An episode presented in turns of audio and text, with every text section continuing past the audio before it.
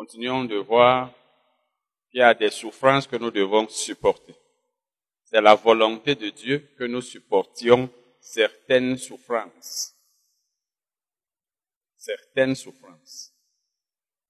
Ici, Paul s'adressait à Timothée, qui était pasteur. Et cet enseignement est valable pour tous ceux qui sont appelés au ministère, qu'ils soient apôtres, prophètes, évangélistes, pasteurs ou enseignants. Je vous le disais il y a quelques mois, si vous voulez savoir quelles instructions Dieu fait, ou alors quelles exhortations sont adressées à ceux qui sont appelés dans le ministère, il faut lire particulièrement les épîtres de Paul à Timothée et à Tite. Ce que Paul leur disait là-bas, c'est ce que Dieu dit à tous ceux qui sont appelés au ministère. Je causais dernièrement avec quelqu'un, un frère. Vous savez, il y a eu un temps où il a été dit ici pour contredire mon enseignement que Paul a fait les tentes. Donc, euh, quand on est dans le ministère, on peut faire autre chose. Et quelqu'un dit donc que Paul, la Bible dit que Paul a fait les tentes. Et Paul lui-même a encore dit qu'il a travaillé de ses mains. Il a dit ça dans Ephésiens. Non, dans Acte 20. Donc la personne a dit, c'était à enseigner que on peut bâtir une doctrine sur deux versets. Donc, Paul a fait le temps, il dit qu'il a fait le travail de ses mains. Donc, un, un homme de Dieu, un homme appelé au ministère, peut faire autre chose. Bon, mais je vous ai dit que, si vous voulez savoir ce qu'un homme appelé au ministère de la parole doit faire, regardez d'abord Jésus. Jésus a-t-il fait autre chose que l'œuvre de Dieu quand il a commencé? Non. Paul a-t-il fait, parce que même les tentes, Paul n'a fait les tentes que pendant un an et demi. Vous appuyez sur ça pour dire, les pierres ont-ils fait autre chose? N'est-ce pas? Ils ont tout laissé. Donc c'est pour dire que là où Paul s'adresse à Timothée, il s'adresse à tous ceux qui sont appelés au ministère. On ne peut pas bâtir une doctrine sur l'expérience d'une personne qui d'ailleurs ne s'accorde pas avec les enseignements de la personne elle-même, puisque Paul lui-même a dit que ceux qui annoncent l'évangile doivent vivre de l'évangile. Vous savez, c'est souvent très facile de prendre les enseignements de tu pour les lui opposer et dire tu as dit que, parce que toi-même tu comprends pas ce qu'il a dit. Vous n'allez pas trouver de contradiction dans ce que j'enseigne. Donc, ici, Paul dit, mais toi, sois sobre en toutes choses. Supporte les souffrances. Fais l'œuvre d'un évangéliste. Remplis bien ton ministère. Donc, un homme appelé au ministère, les hommes appelés au ministère doivent supporter la souffrance. Timothée était appelé. On sait quand on lui a imposé les mains, il a reçu un don, etc. Timothée était appelé d'abord au temps de Paul. C'était pas comme aujourd'hui, on se lève un beau matin, on ordonne quelqu'un, quelqu'un se lève un, beau soir, il, se fait ordonner, il appelle les gens, il donne l'argent, on ordonne les gens qui ne comprennent même rien du ministère. C'est pas comme, c'était pas comme ça. Donc, Timothée était appelé, mais Paul lui dit, supporte les souffrances. Donc, si tu es appelé au ministère, supporte les souffrances. Les souffrances du ministère, on doit les supporter, comme Paul lui-même, il a supporté. Il a même dit ça à Timothée, dans 2 Timothée.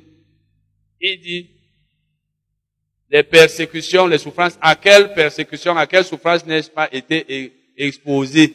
À l'Istre, Antioche, un peu partout. Paul a supporté les souffrances. Donc, la volonté de Dieu est que ceux qui sont appelés au ministère, là c'est le cas ici, supportent les souffrances du ministère. Ne dis pas, ah, moi je suis un homme de, un homme de Dieu ne doit pas souffrir.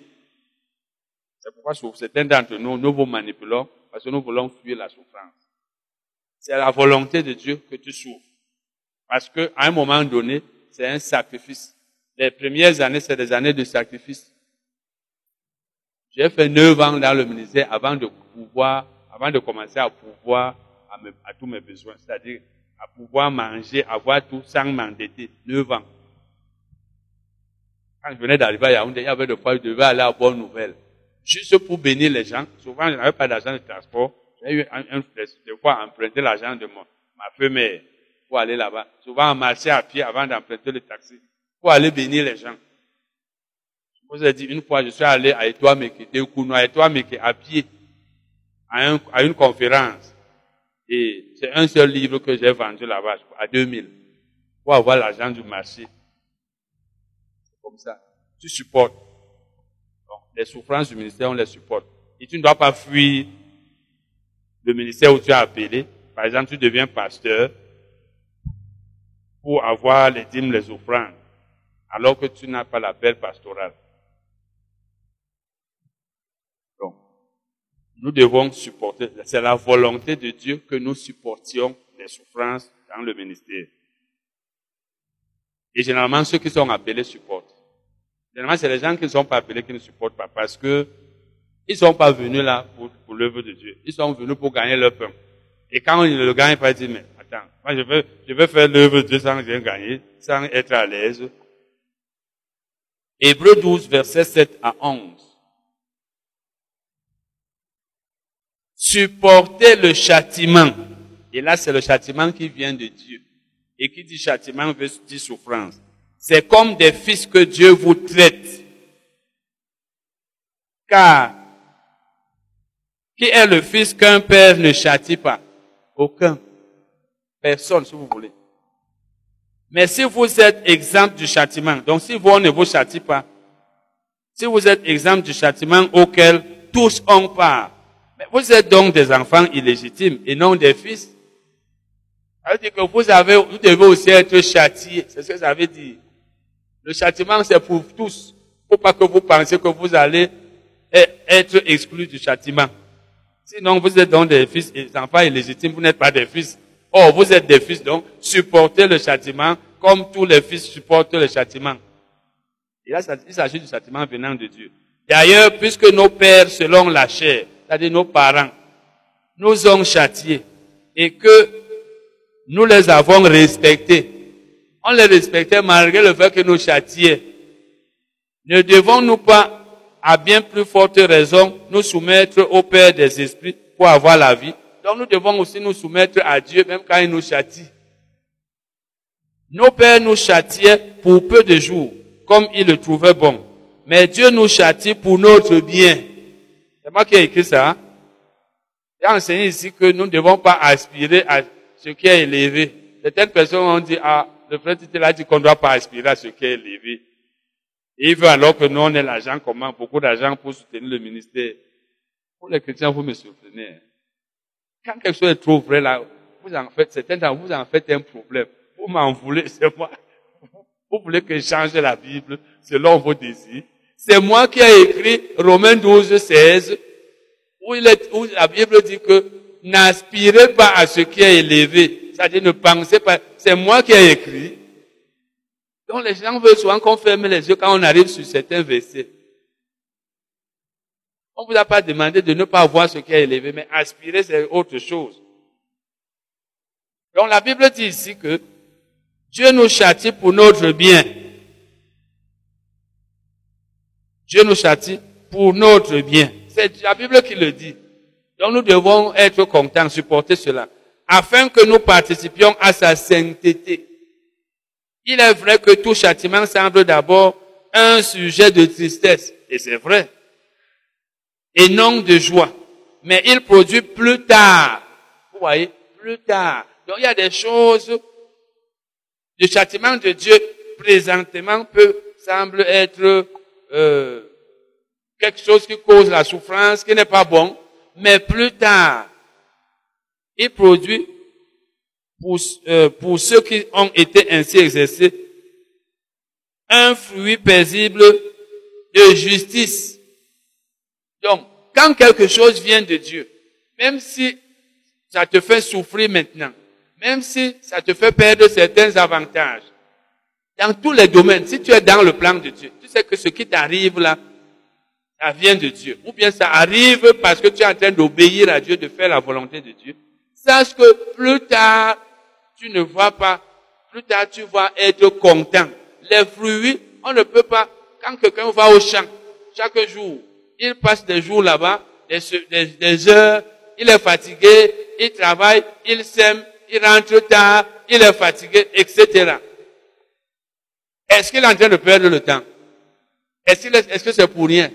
Quand une, une cultivatrice va au champ, du matin au soir, je voyais ma grand-mère souvent, elle allait le matin, rentrer le soir, elle. Le moment, quand le moment de la récolte arrive, la souffrance n'y est plus. Donc, nous, souvent, on veut réussir sans souffrir. On veut moissonner sans semer. Tout ce qui te fait souffrir, quand c'est dans le plan de Dieu, parce qu'il y a la moisson. Ça viendra. Quand la Bible dit plus tard, c'est pas maintenant. Maintenant, tu peux penser que tu es en train de souffrir. Peut-être tu te plains. Tu ne dois pas te plaindre. Tout ce qu'il faut, c'est que tu sois sûr que tu es dans le plan de Dieu. Tu es en train de faire la volonté de Dieu. Par exemple, si tu es dans le ministère, je vous le dis, nous qui sommes dans cette salle, quel que soit ce qui arrive, mon appel reste. Mon appel et l'appel de Dieu est sans repentance. Dieu ne se repent pas de son appel. Dieu m'a créé pour être enseignant. Donc, même s'il y a deux personnes à la salle, d'ailleurs, mon ministère n'est pas limité à la salle. Même s'il n'y a pas d'argent, je suis toujours appelé. Mon ministère transforme la vie des gens dans plusieurs chaînes de radio et sur le plan international. Ça veut dire que même s'il y a des difficultés financières, l'appel reste. Et si ça arrive parce que peut-être j'ai été strict, ou parce que j'ai observé les principes de Dieu, ou parce que je ne me suis pas compromis, je vais supporter la souffrance là. Parce que c'est dû au fait que j'ai fait la volonté de Dieu. Plus tard, je vais voir les résultats. C'est comme Dieu avait dit à Israël qu'il avait éprouvé dans Deutéronome 8 pour voir quelles étaient les dispositions de son cœur. Dieu va te laisser passer par des difficultés pour voir si, étant dans cette difficulté, tu vas rester intègre. Quand tu ne peux pas, tu dis, ah, c'est déjà trop fort, vraiment, Dieu m'a abandonné.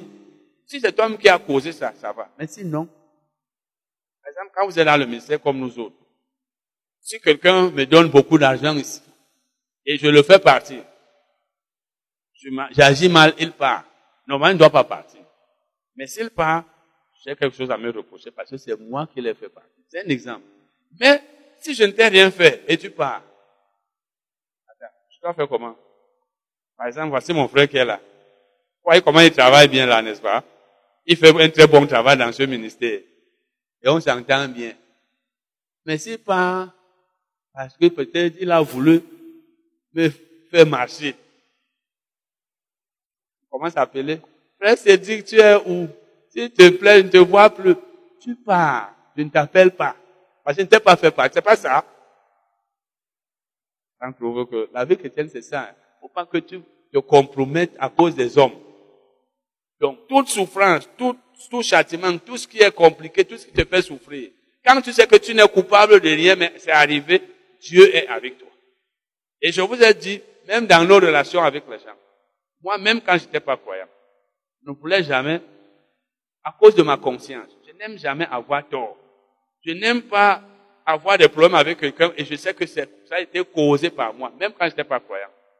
Je préfère être déçu par quelqu'un, être maltraité et souffrir sachant que je n'ai rien fait de mal, plutôt que de faire souffrir quelqu'un. Parce que si c'est toi qui me fais souffrir, tu me déçois, ma conscience est tranquille. Je supporte cette souffrance, mais ma conscience est tranquille. Mais si c'est moi qui t'ai fait souffrir, qui a fait que nos relations ne soient plus bonnes, ma conscience sera pas tranquille. Donc, chaque fois que vous avez des problèmes avec quelqu'un, et vous, ça, et peut-être ça vous fait souffrir, et vous savez que c'est pas vous qui avez été la cause, restez tranquille. Dieu est avec vous. Amen. Donc, écoutez toujours votre conscience. Est-ce que c'est moi qui ai fait que mes relations avec elle ne soient plus bonnes? Est-ce que je l'ai déçu Est-ce que je lui ai fait quelque chose de mal? Non. C'est lui-même qui a fait. Tant pis. Mais quand c'est toi, fais tout pour arranger la situation. Amen. Donc quand tu as des difficultés, des problèmes, regarde si c'est toi qui as causé cela. Mais si c'est pas toi, si c'est un châtiment venant de Dieu, plus tard, tu verras que ce châtiment c'était pour ton bien. C'est ce que la Bible est en train de dire ici. Donc, supporte. Vous voyez que nous avons commencé ici par supporter le châtiment. Verset 7. Supporter. 1 Pierre 3, verset 13 à 17. 1 Pierre 3, verset 13 à 17.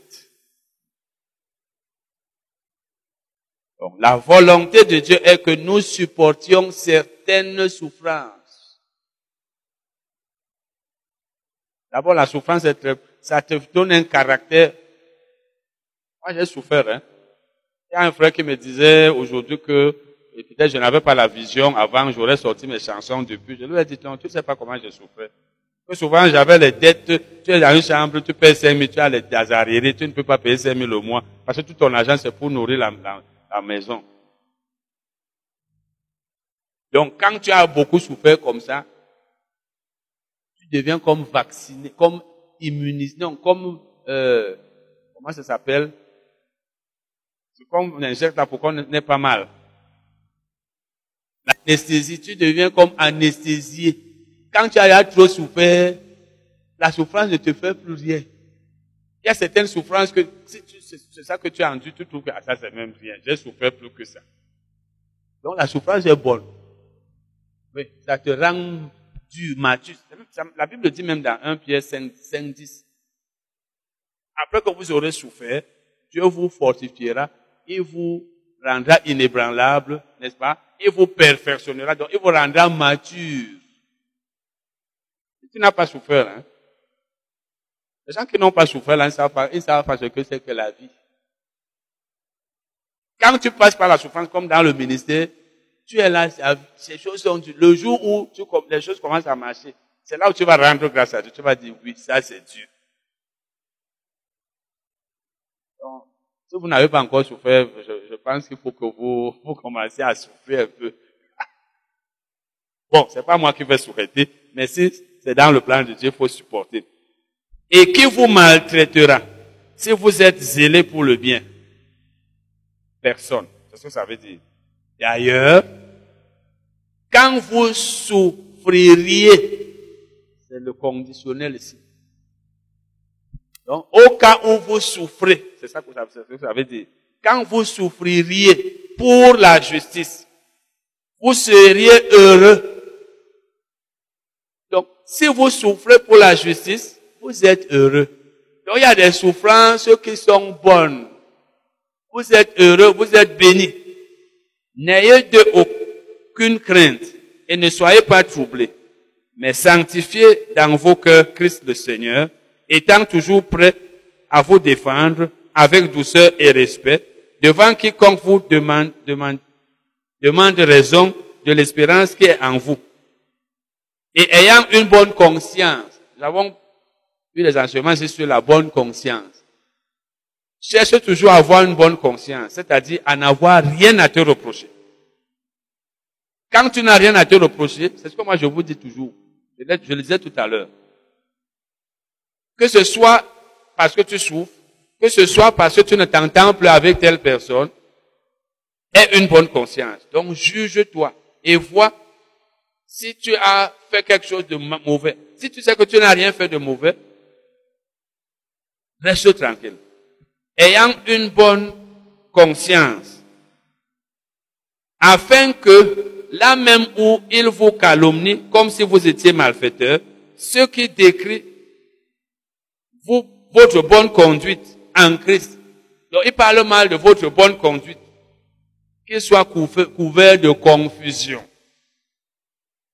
Voyez que la Bible dit ici que si vous souffrez pour la justice, vous êtes heureux. Vous ne souffrez pas pour l'injustice. Vous souffrez pour le bien. Vous souffrez quand vous faites le bien. C'est ce que ça veut dire. Toi, tu n'as pas fait le mal. Tu as fait le bien et tu es en train de souffrir. Tu ne, ne sois pas dérangé. Parce que les gens, les gens, quand les gens ont des problèmes entre eux, c'est chacun qui veut montrer que c'est l'autre qui a tort. Oh, c'est lui qui a fait ceci. Même celui qui a tort veut montrer que c'est son prochain qui a tort mais Dieu, lui, sait qui a tort. Donc quand tu es chrétien, sache que Dieu connaît tout. Si c'est toi qui as tort, ne fais pas semblant d'avoir raison. Dieu sait que tu mens. Et si tu as raison, et quelqu'un veut montrer que tu as tort, laisse. Le rémunérateur, Dieu, il sait. Il va intervenir. Il y a des souffrances comme ça. Tu n'as rien fait. Ça peut être dans ton foyer, dans ton lieu de service. Les gens peut-être parlent mal de toi, ou bien te haïssent parce que tu as fait ceci, ceci, cela. Peut-être tu es dans le ministère comme nous autres. Tu n'as rien fait. tu penses même que tu fais bien. Et tu fais tout pour être en bon terme avec les gens. Mais les gens, comme ils sont ce qu'ils sont, toi, reste tranquille. Dieu est avec toi. Donc cette souffrance-là, eh bien, qu'elle ne t'affecte pas au point où tu dises que pourquoi je souffre comme ça, Dieu sait. Amen. Et la Bible dit au verset 17, car il vaut mieux souffrir si telle est la volonté de Dieu en faisant le bien qu'en faisant le mal. Donc on peut souffrir en faisant le bien. On peut souffrir en faisant le mal. Mais quand on souffre en faisant le mal, ce n'est pas bien. Parce que là, c'est toi qui es la cause. Mais la Bible dit qu'il vaut mieux souffrir en faisant le bien. Si tu souffres pendant que tu fais le bien, c'est seulement Dieu est avec moi. Amen. Et la Bible dit encore, si telle est la volonté de Dieu. Si la volonté de Dieu est que tu souffres quand tu fais le bien. Donc, il peut, il peut arriver que tu souffres quand tu fais le bien et que ce soit la volonté de Dieu.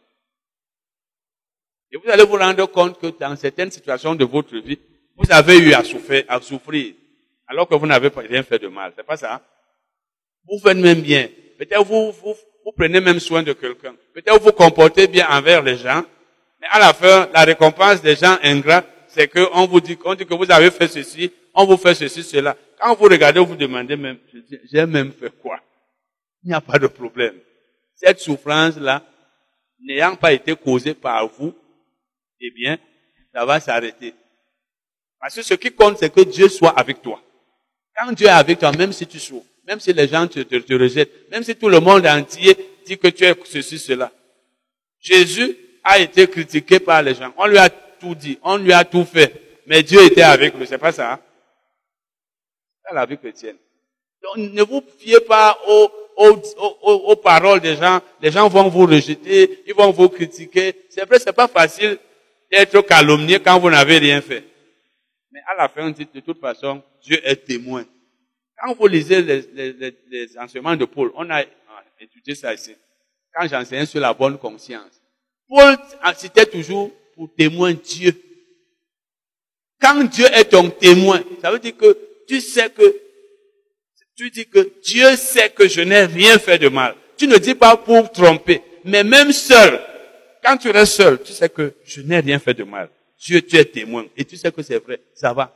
Si Dieu est ton témoin, même si tout le monde entier est témoin contre toi, et Dieu témoigne pour toi, tu es gagnant. C'est pas ça. Hein? C'est le cas de Jésus. Tout le monde entier. En fait, Dieu était son témoin. Dieu savait qu'il était une bonne personne. Dieu était avec lui. Lui-même dit ça que le témoignage du Père et le sien était le même. Donc même si tout le monde entier disait des choses négatives au sujet de Jésus, Dieu était avec lui. Donc écoute ta conscience. Quand tu as des choses à te reprocher, c'est pas bien.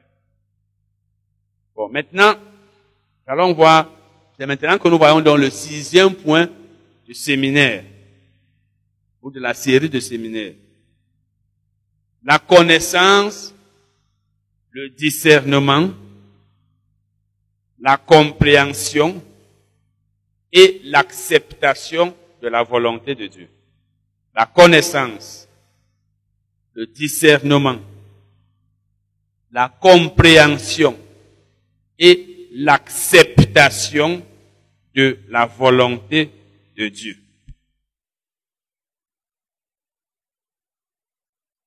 Vous savez que l'homme est esprit.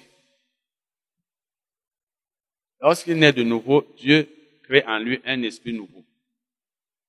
L'âme qui est constituée des, émotions, de la volonté et des pensées reste inchangée.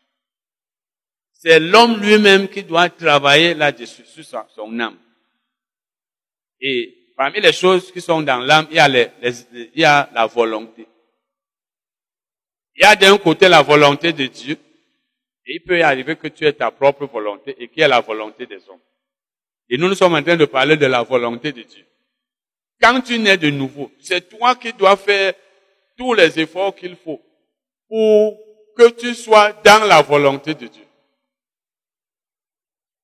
Donc, nous devons connaître la volonté de Dieu. Nous devons connaître la volonté de Dieu. Nous devons discerner la volonté de Dieu. C'est les choses qu'on va voir tout à l'heure. Nous devons connaître, discerner la volonté de Dieu. Nous devons comprendre la volonté de Dieu et nous devons accepter la volonté de Dieu. Donc, connaître, discerner, comprendre et accepter. Et quand on parle de la volonté de Dieu, ça veut dire que ta propre volonté, tu la mets de côté. Parce que nous ne sommes pas venus sur la terre par notre propre volonté, mais par la volonté de Dieu. Et c'est lui qui doit nous faire savoir qu'est-ce qu'on doit faire, qu'est-ce qu'on ne doit pas faire. Nous allons lire Esdras 10. Parce qu'en fait, il s'agit de, puisque nous devons nous soumettre à la volonté de Dieu. Nous devons nous soumettre à la volonté de Dieu. En d'autres termes, nous devons faire la volonté de Dieu. Mais nous ne pouvons pas nous soumettre à la volonté de Dieu si nous ne la connaissons pas. Il faut la connaître. Il faut la discerner. Il faut la comprendre. Et il faut l'accepter. Parce que tu peux connaître la volonté de Dieu, mais tu ne l'acceptes pas. Souvent, nous savons bien que Dieu veut qu'on fasse telle chose, mais on ne veut pas. Il faut que tu connaisses et que tu veuilles faire cela. Parce que Dieu ne force personne. Il ne va pas te forcer à faire ta volonté. Il va t'aider à connaître sa volonté. Et si tu le veux en plus, il va t'aider à connaître sa volonté. Et quand tu la connais, il va t'encourager à la faire mais il ne va pas te forcer. Donc tu peux connaître la volonté de Dieu dans tel ou tel domaine, tu refuses de la faire. Par exemple, quand j'étais en Europe, Dieu m'a dit de venir, je pouvais refuser, je serais encore là-bas. Dieu peut te dire épouse tel. Tu dis, ah, je l'épouse celui-ci. Regarde-moi quelqu'un comme ça. Il, n'est pas mon genre. C'est un exemple. Dieu ne va pas te forcer. Dieu peut te dire, soutiens tel ministère. Tu dis, ah, pourquoi? Il peut te dire, pas dans tel ministère. Tu dis, non, il part pas là-bas. Il peut te dire, reste dans telle assemblée. Tu dis non, moi je reste plus là-bas. Le pasteur là est un genre. Il a fait ceci, cela. Tu pars. Mais tu sais bien qu'en partant, c'est pas la volonté de Dieu. Il va te laisser. Donc Dieu ne force personne. On a vu ça ici. Quand j'enseignais sur le libre arbitre. Estras 10, verset 11, verset 10 et 11. Estras 10, verset 10 et 11. Mais ce qui est sûr, c'est que quand on refuse de faire la volonté de Dieu, ce qui arrive, arrivera. Ce qui doit arriver va arriver. Après, on va dire, vraiment, je comprends pas. Très souvent, les, problèmes nous arrivent parce qu'on n'avait pas fait la volonté de Dieu dans tel domaine et on ne s'en rend pas compte ou bien on ne veut pas reconnaître cela. Parce que quand tu n'es plus dans la volonté de Dieu, tu n'es plus dans le plan de Dieu. Tu es déjà dans la désobéissance. Esdras, le sacrificateur, se leva et leur dit, vous avez péché en vous alliant à des femmes étrangères. Et vous avez rendu Israël encore plus coupable. Parce que Dieu leur avait interdit de prendre des femmes étrangères. Comme Dieu est interdit aux chrétiens d'épouser les païens, les non-croyants. Mon frère, si tu es célibataire, tu vas épouser un non-croyant, une non-croyante. C'est ce qui est arrivé à Salomon. Il, il s'est allié à des femmes qui pratiquaient l'idolâtrie. Finalement, il est, il est tombé dans l'idolâtrie et sa, sa chute a été brutale. Donc, il dit donc ici, vous avez péché en prenant des femmes étrangères. Confessez maintenant votre faute à l'éternel. Parce que toute personne qui pêche doit confesser son péché, doit se repentir. Quand tu reconnais ton péché, confesse-le. Ne reste pas là. Mais il faut déjà le reconnaître. Si tu ne reconnais pas ton péché, c'est un problème déjà. Et quand tu le reconnais, confesse et abandonne. Et la Bible dit, faites sa volonté.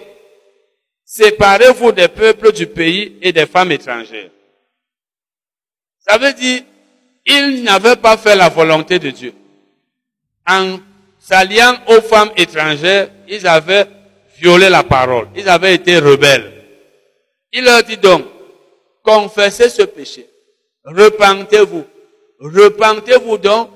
Faites maintenant la volonté de Dieu en vous séparant de ces femmes. Parce que la volonté de Dieu est que vous ne soyez pas avec elles. Veut donc que lorsque je sais que je me suis éloigné de la volonté de Dieu, ou que j'ai fait quelque chose qui n'est pas la volonté de Dieu, je dois me repentir. Je dois confesser mon péché et je fais ce que j'étais censé faire. Vous voyez donc ici, il s'agit de faire la, la volonté de Dieu qu'on n'a pas faite. On rentre en arrière. Parce que quand on est dans la volonté de Dieu, on est en sécurité. Amen. Matthieu 7, verset 21. Matthieu 7, verset 21. Ceux qui me disent, Seigneur, Seigneur, n'entreront pas tous dans le royaume des cieux, mais celui-là seul qui fait la volonté de mon Père qui est dans les cieux. Donc pour entrer dans le royaume des cieux, il faut faire la volonté de Dieu. Si tu ne la fais pas, tu n'y entreras pas. Donc l'entrée dans le royaume des cieux est conditionnée par l'obéissance à la volonté de Dieu. En fait, les bénédictions de Dieu, on les reçoit, les promesses de Dieu sont accomplies quand on fait la volonté de Dieu. On n'ira pas dans les, cieux, dans le royaume des cieux, on n'entrera pas au ciel si on ne fait pas la volonté de Dieu. Ça veut dire que Dieu a des critères, des conditions. Vous savez, pour être sauvé, il y a des conditions. Donc même dans notre vie chrétienne, même étant sauvé, il y a des conditions qu'on doit remplir pour qu'on obtienne telle chose tu dois toujours te demander quelle est la volonté de Dieu pour moi? Tu veux par exemple être dans un mariage heureux. La volonté de Dieu est que tu épouses la personne qu'il a préparée pour toi. Tu veux prospérer dans, dans une entreprise, dans un travail. La volonté de Dieu est que tu fasses le travail qu'il a, qu'il, qu'il a prévu pour toi. Tu veux réussir dans le ministère. Assure-toi que Dieu veut que tu entres dans le ministère qu'il t'a appelé. Donc cherche d'abord à connaître la volonté de Dieu avant de chercher la réussite, le, progrès. Souvent, nous on cherche la réussite. On veut réussir dans tel domaine, on veut prospérer. Même les emplois. Il y a des emplois qui ne sont pas pour nous.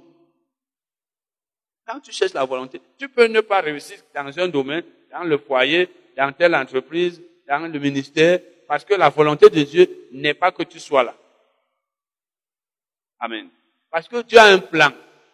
Dieu a un plan pour chacun. Quand tu n'es pas dans le plan de Dieu, tu n'es pas, tu es hors de sa volonté. Tu peux forcer, tu peux te débrouiller. Et je vous ai enseigné sur l'appel, les dons. Une des choses qui nous empêche de réussir, c'est qu'on ne connaît pas nos, dons, nos, notre appel. Ou bien on connaît, mais on ne veut pas. Tu peux être en train d'exercer une activité, après, tu te rends compte que c'est pas ce que tu devais faire. Laisse ça. Ne dis pas, mais j'ai déjà assez d'argent là. Je laisse, je commence à zéro. Commence à zéro là où Dieu veut que tu commences. Mieux vaut être en retard, mais être avec Dieu, que d'être avancé sans Dieu. C'est pourquoi vous allez voir des gens qui laissent certains emplois pour commencer à faire autre chose, parce que Dieu leur a demandé de faire ça. Amen. Parce que Dieu ne retire pas ses dons. Et Dieu ne va pas t'accorder un don qui n'a pas prévu pour toi. Je vous encourage toujours à chercher à connaître votre appel. Vous êtes depuis novembre 2004, moi je sais que je suis enseignant de la Bible et chanteur. Pourquoi depuis 2004, proposez-moi même les millions, les milliards, je ne veux pas. Demandez-moi d'être pasteur comme certains me l'ont dit, je ne veux pas. Parce que je connais la volonté de Dieu pour moi dans ce domaine. Matthieu 12, verset 46 à 50. Matthieu 12, verset 46 à 50.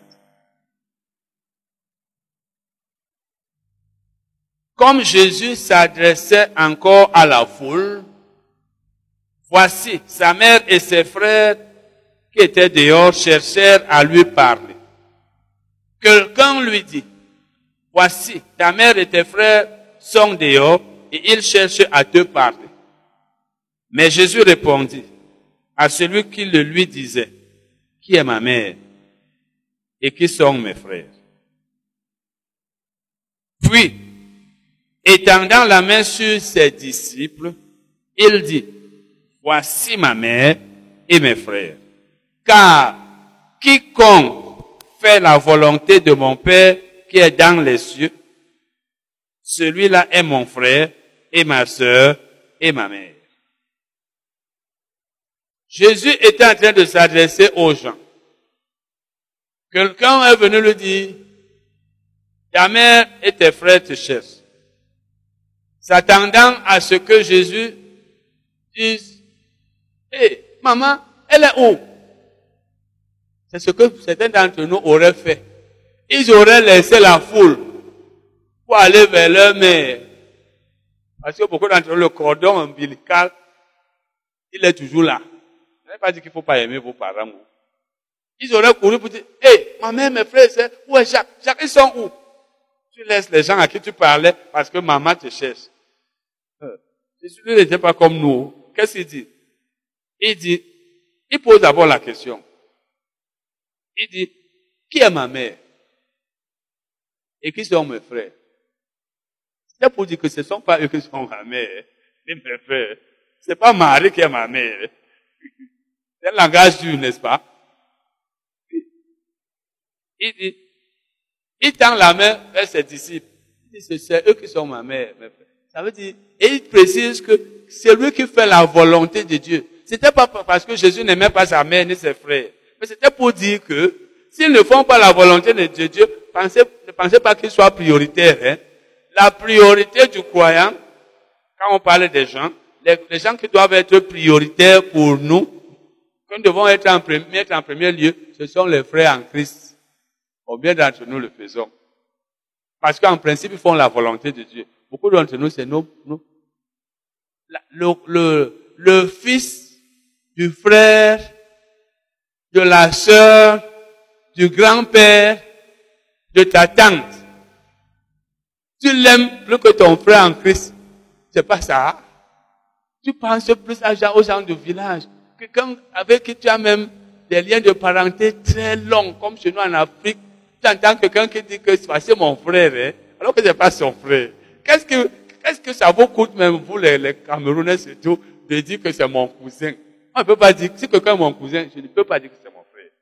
Les gens vont dire, mais c'est toujours ton frère. Par exemple, moi j'ai quatre fils. Je ne peux pas appeler ma nièce ma fille. Non, je dis c'est ma nièce. Ça, dérange. Oui, ça dérange. Pour vous, c'est comme si tu ne l'aimais pas. C'est pas ça. Ma nièce a quel âge aujourd'hui? Une de mes la, la, fille de ma dernière petite sœur, qui est née en 81, elle était ici. Sa nièce a 24 ans. Elle a passé 10 ans chez moi. Après, elle a décidé d'aller chez sa mère. Elle était, elle vivait avec moi ici à Yaoundé, il y a des années. C'est après un temps que les voisins ont dit qu'ils n'avaient jamais su que c'était pas mon enfant. Parce que je ne fais pas de distinction. Pour dire que comme c'est pas mon enfant, peut-être je ne donne pas assez. Non. Mais, mais c'est quand même ma nièce. C'est pas ça. Vous, vous ne dites pas ça. Voici mes enfants, hein. Tu as deux enfants, tu dis tous sont des enfants. Même les enfants du frère. Voici mes enfants. Ah, ça, voici mon frère, hein. Alors que c'est un cousin. Le cousin, c'est le cousin. Le frère, c'est le frère. C'est pas ça. C'est comme si, quand quelqu'un dit que, non, votre problème, c'est que vous craignez que, qu'ils disent que, comment tu m'appelles ton cousin? Mais c'est pas le cousin. Tu n'es pas mon cousin. Es ma, mon cousin, tu veux que je dise que tu es mon frère? C'est pas ça. Bon, vous allez me dire que, vous allez changer le sens des mots que vous avez trouvés sur la terre. Il y a des gens qui ont mille frères. mille frères, deux mille sœurs. Parce que quand je dis mille frères, ça veut dire que les cousins, les neveux, les c'est comme je connais un frère qui était avec nous. Un jour, il, me dit que voilà mon frère. Hein. Je dis, ah, c'est ton petit frère. Il dit, non, c'est le, fils de ma soeur. Je dis, mais le fils de ta soeur, c'est ton, ton frère. Bon. Vous êtes, vous êtes libre de ne pas employer les mots à leur place. Hein. Je ne vais pas vous forcer. Mais moi, j'ai sept frères et sœurs. J'en avais dix fois de mères différentes. tous sont morts. Sept de même mère, tous sont vivants. Mais j'ai des cousins, des cousines. J'ai quatre enfants. Mais j'ai des neveux, des nièces. Par exemple, l'enfant de ma femme ou les enfants de ma femme ne sont pas mes fils. Tout ce qu'il y en a qui vont dire, oh, le frère c'est c'est pas mes fils. Mais ça ne veut pas dire que je ne les aime pas. On est trop frère, les gens ont des problèmes, hein. n'est-ce pas? Non, c'est pas, tout à l'heure, j'ai quitté la maison, j'ai laissé l'enfant de ma femme là. C'est mon ami. Puisqu'elle même est allée au deuil. Mais, je ne peux pas dire que c'est mon fils. Bon, prenons donc l'acte de naissance. Non du père qui Qui manque C'est l'acte qui manque ou c'est moi qui manque? Amen. Jésus dit donc, ce sont ceux qui font la volonté de Dieu ce qui compte, c'est l'amour. Quand tu aimes une personne, c'est ce qui compte. Tu aimes une personne, vous entendez. Les noms là-bas, c'est, c'est, mon enfant, c'est ceci, cela, c'est pas important. C'est les jongleries. Jésus dit, c'est celui qui fait la volonté de mon Père qui est dans les cieux, qui est ma mère, qui est mon Père. Vous voyez donc, le plus important dans la vie, c'est qu'on fasse la volonté de Dieu. La personne la plus importante pour nous doit être celle qui fait la volonté de Dieu. Si quelqu'un ne fait pas la volonté de Dieu, il est inutile parce que le jour où il meurt, parce qu'il n'était pas croyant, il sera en enfer. C'est pourquoi la Bible dit même que même quand on fait du bien, on doit pratiquer le bien envers tout le monde, mais surtout envers les frères en la foi. Ce n'est pas pour rien. Parce que le frère en la foi fait la volonté de Dieu. Amen.